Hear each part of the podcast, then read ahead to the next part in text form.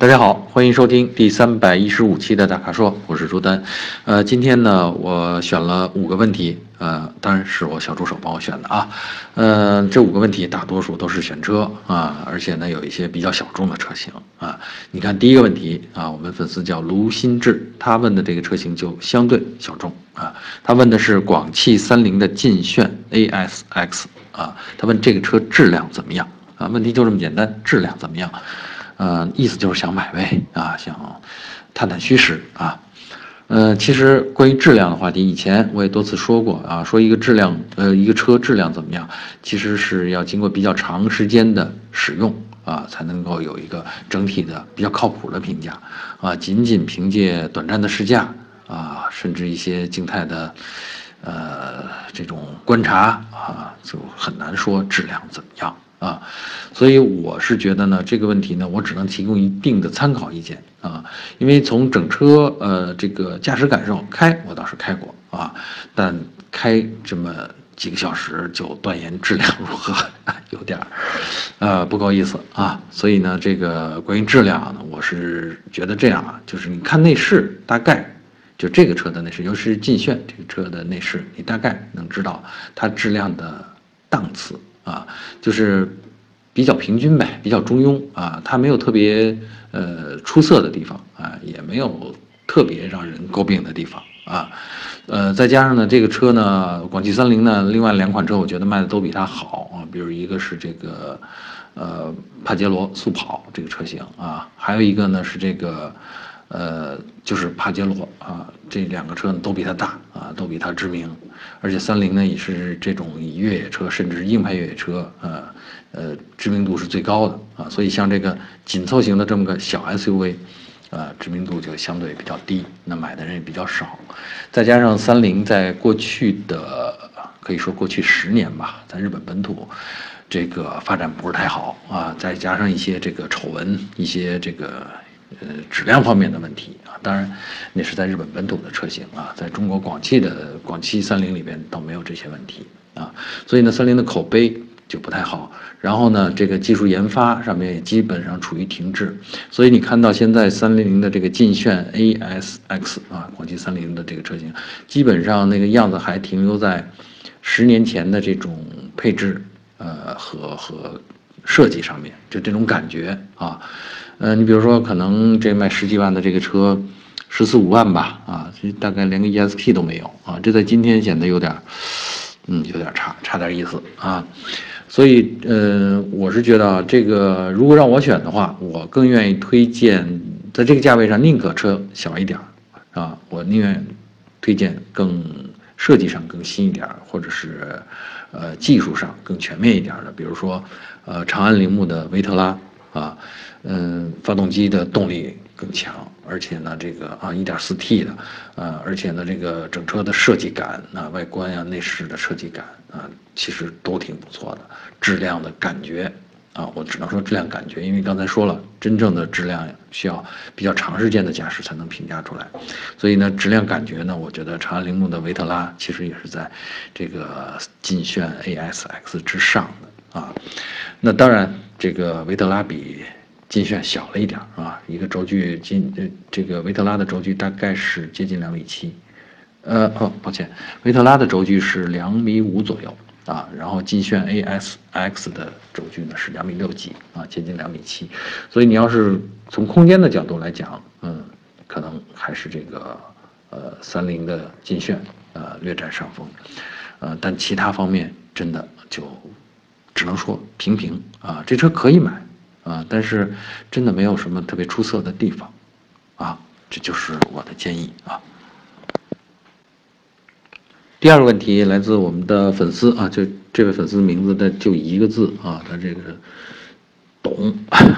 草字头一个重，就是就这一个字啊。那董同学他问的是呃，他在纠结三款车啊，他说打算在林肯 MKC。啊，雷克萨斯 NX 和宝马 X1 中选择啊，而且呢，他说呢，就是城市路况开得多啊，但是他另一个要求比较有意思，他说这车买了，他准备开十年，啊，要求耐久性啊，或者是怎么说呢，可靠性啊，啊，他想问这个有我们的意见是哪一款更值得推荐？啊？其实这三款车我觉得都相对，除了宝马 X1 啊还还受众更多一点，其他两个车呢都相对小众啊，尤其是林肯的 MKC 啊，当然林肯是一个呃刚刚进中国没两年的一个品牌啊，而且人家是也是卯足了劲儿在发展，嗯，MKC 这车呢大概跟 CRV 差不多大小，但是做的呢是一个叫舒适的。或者轻奢的这种调性啊，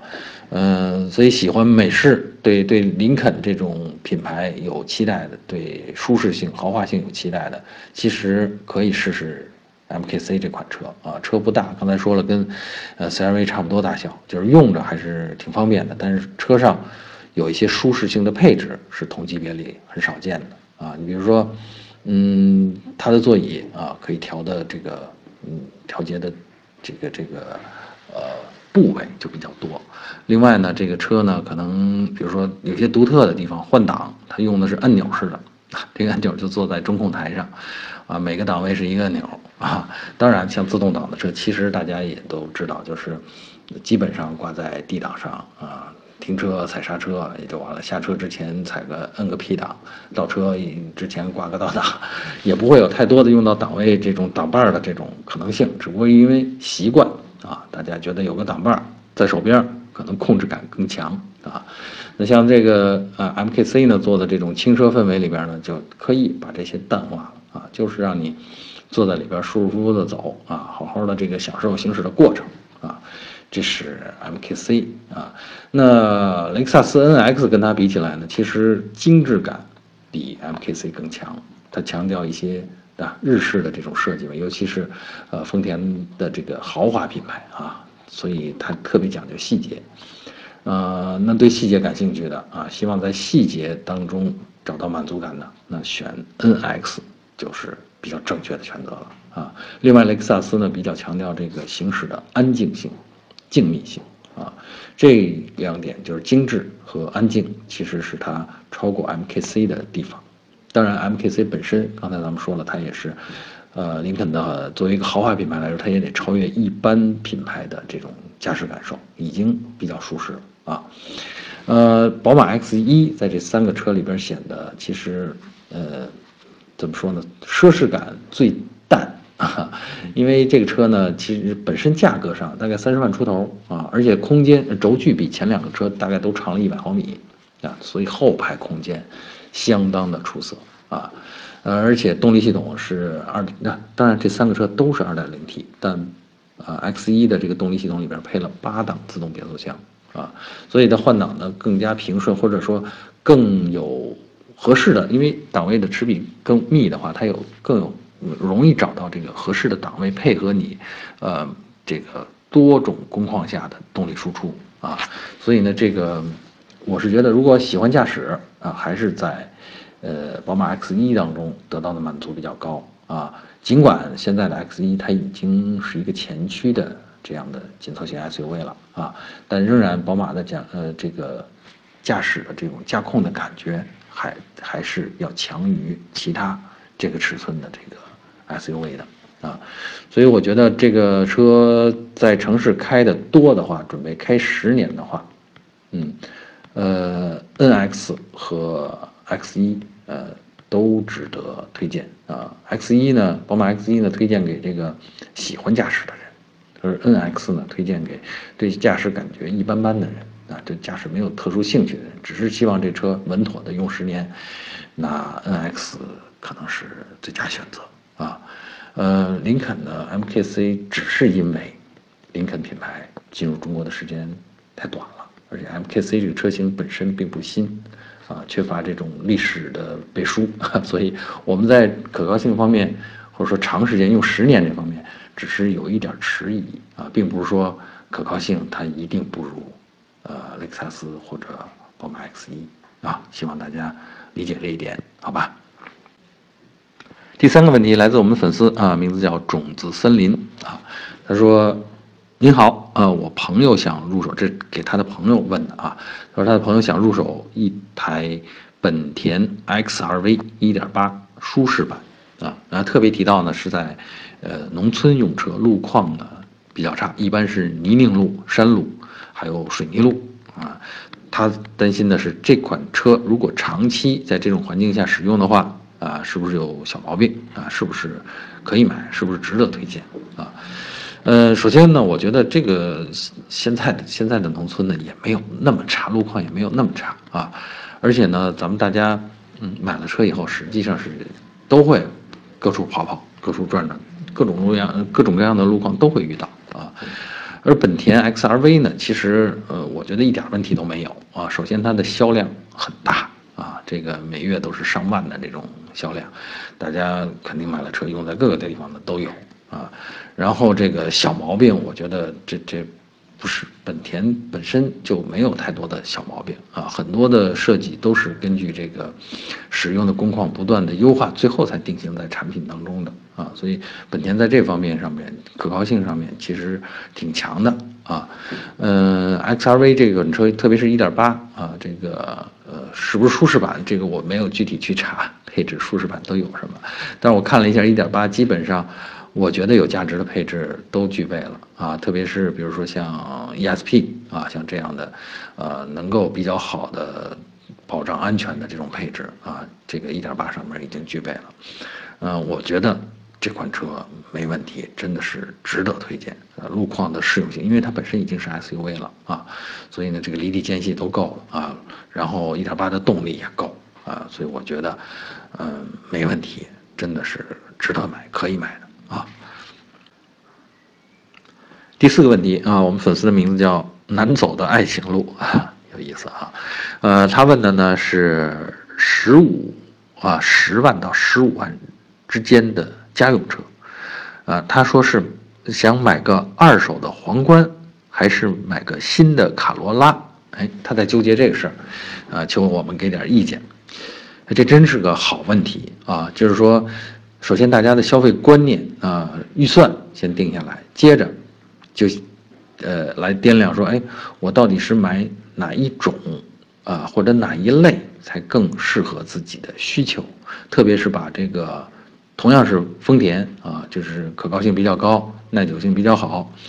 呃，然后一个是二手的皇冠，还有一个是卡罗拉，这两个车型拿出来做比较，我觉得他这我们这位粉丝是相当懂车的啊。那现在无非是就是在想听听我们的意见啊。其实这个问题我也纠结过哈，就是说，我觉得皇冠呢是丰田里边的这个旗舰车型了啊，就是丰田品牌下的旗舰车型啊。换个品牌，当然人家还有雷克萨斯啊。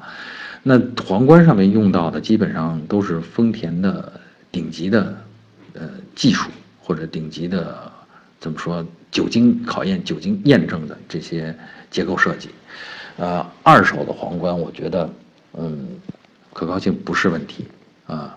呃，如果能够在十五万之内买一个二手的皇冠的话，我觉得这个车真的还是值得再用个七八年的。啊，相反，如果用这笔钱去买一个新的卡罗拉，你想七八年下来，你这个卡罗拉，你这个卡罗拉，首先这七八年带给你的享受肯定达不到皇冠带给你的享受，其次七八年之后啊，它的残值，嗯，可能也就相当于那个时候，